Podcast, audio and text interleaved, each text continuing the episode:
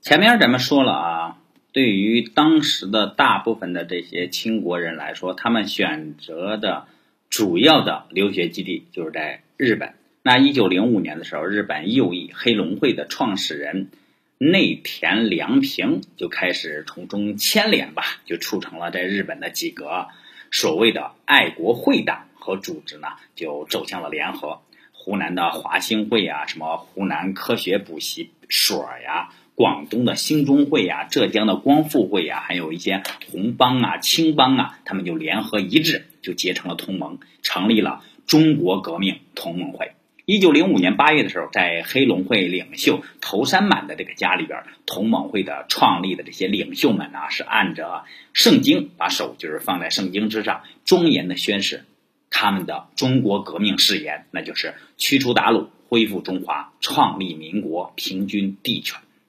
同盟会的这个宣言里边呢，确定了枪杆子里边出政权的这样一个革命路线。同盟会追求的是一个宪政的新中国。那对于革命路线呢，分为三个步骤：军法、越法和宪法。所谓军法呢，就是首先要通过军事行动建立新的共和国，然后呢，各界的民众约定宪法，制定宪法。此后呢，新中国就成了一个宪政的国家。宋教仁提出了军事行动的战略呢，是这样的：上策呢是在京师发动武装暴动，中策呢是在长江一线发动武装暴动，下策呢就是在边疆地区呢发动武装暴动。这个华兴会的报纸啊，成了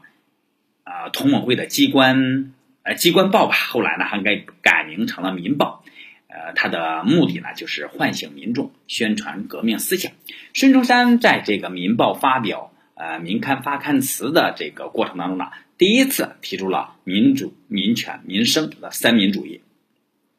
而且呢，孙中山还慷慨激昂的述说了他的革命主张和革命的理论。那第一呢，就是革命的报刊呢是舆论之母，因为民众当中有一些先行的觉悟者。也有这个后行的觉悟者，用报刊呐、舆论去教导民众、引导民众、唤醒民众觉悟起来革命，这是少数先行觉悟者的职责。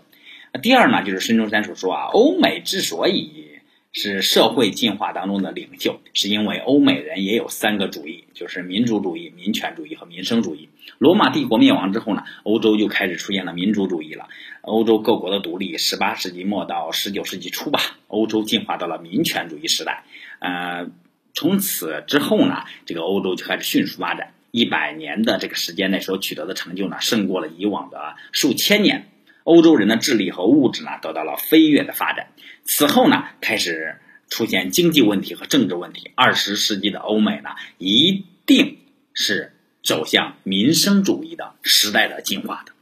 那第三个呢？他说到是中国现在呢面临的三个问题，一个是千年专制的这个传统，第二个呢就是异种人的这个残害，第三个呢就是外国的压迫。至于欧美人，嗯，现在遇到的民生主要的难题呢，中国反而是没有受到很深的毒害的，呃，比较容易去掉。我们的革命呢，如果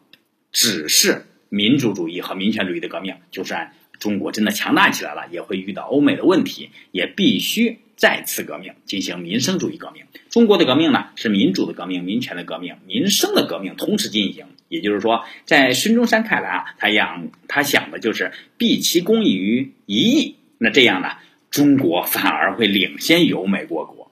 从这个孙中山《民报》发刊词。呃，里边这个三民主义宣言来看呢，我们会看到几点问题嘛。首先呢，这是社社会进化论的观点。欧美的历史呢，是从民主主义向民权主义，再向民生主义的进化历史。那第二呢，这个时候的三民主义当中呢，民主主义是种族主义、人种的概念，民权主义呢就是反专制。那第三呢，那民生主义是什么呢？所谓的欧美的这个民生主义呢，主要就是。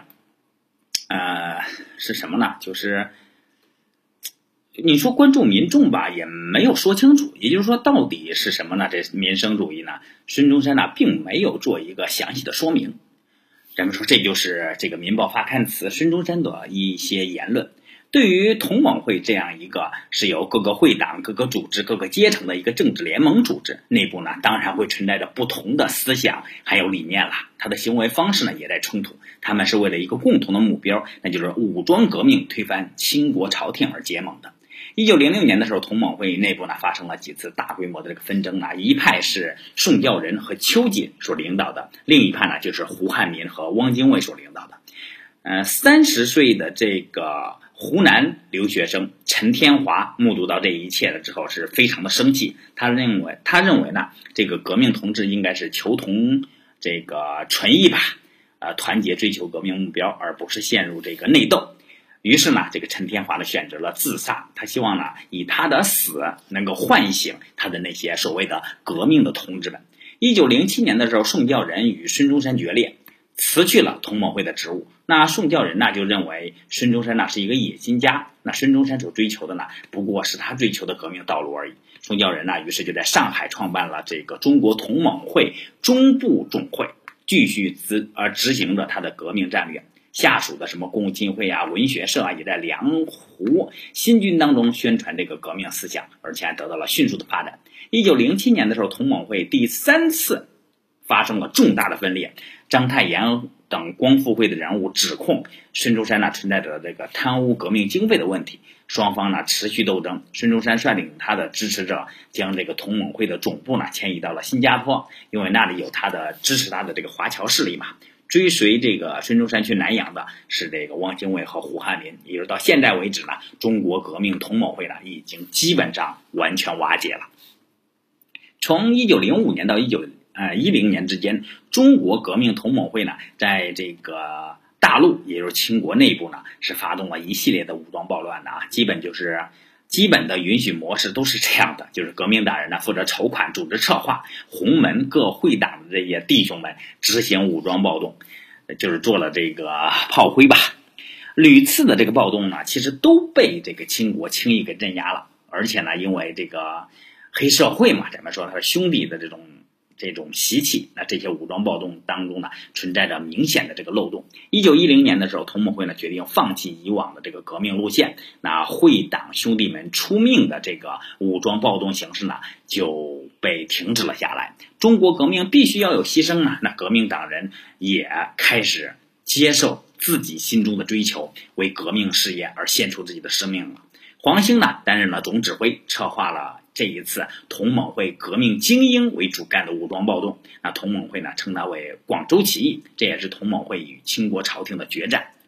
重大义轻生死的留学生们呢，到了必须为自己的革命理想献身的时候了。参加这一次暴动的这些留学生啊，不少已经是抱定了必死的这个觉悟啊，大部分在临行前呢，已经留下了自己的绝命书。一九一零年四月二十七号的时候，这个黄兴呢率领他的敢死队猛攻两广总督的衙门，八百的革命义士呢正式开始了武装暴动。暴动呢再一次被清国的官军所平定，丧失了大批革命党的这个同盟会呢，这个时候已经算是名存实亡了。梁启超本人呢，虽然反对激进的革命行为，主张渐进的这个维新改良，追求君主立宪的道路，但是呢，他在报纸上呢，却对清国的统治集团呐、满人的批判呐、对于他的腐败的批判呐，还是在一些学生当中呢，促成了反满思潮的产生。清国的教育体制改革呢，造就了大批的日本留学生，同时呢，也造就了大批的追求新思想的这些学生团体。在这一些人当中呢，反满的思想呢开始蔓延，革命思想呢被许多的学生呢所认同。从日呃日本留学回来的这个年轻人呢，不能说都是革命党。比如说曹汝霖从日本中央大学毕业之后呢，回到清国还参加了科举考试，呃，就进行了官府做个职业幕僚。孙传芳呢从日本留学回来，还考试进入了北洋军任军官。呃，但是更有像什么蔡锷啊、蓝天卫啊。还有这个阎锡山呐、唐继尧啊、李烈钧呐，这些人，呃，都是回国通过考试成了革命的清国的新军的军官吧。那清国的激进的教育体制改革呢，存在一个明显的问题，呃，就是这个样子，就是他并没有从思想上去解决掉这个学生的问题。大概就是这样啊，就是从一九零五年，清国废除了旧的科举制度，终止了。读这个孔孟之道的这样士绅阶层的道路，那旧的道德体系呢，失去了维护、捍卫他的读书人，也就失去了哲学上的这种凝聚力。那取代旧科举制度的读书人呢，当然是以新学堂体系的这些学生为主了。他们面临的各种的西方的思想，那这些思想呢，其实缺乏内在的一致性的这样的一些思想，也就是他这个思想呢是混乱不堪的，有不同体系的，各有各的说法的。那儒家的传统。道德在消亡，而新的道德呢没有形成，学校里面也没有这方面的教育，学生们在吸取各种的科学知识啊，各种的政治学思想啊，却不能形成一个新的道德体系。也就是说，旧中国那些儒家所维护的道德体系呢，已经开始逐步的瓦解并消亡，而新的道德体系呢，并没有形形成。这就是慈禧新政教育改革的一个最大的问题。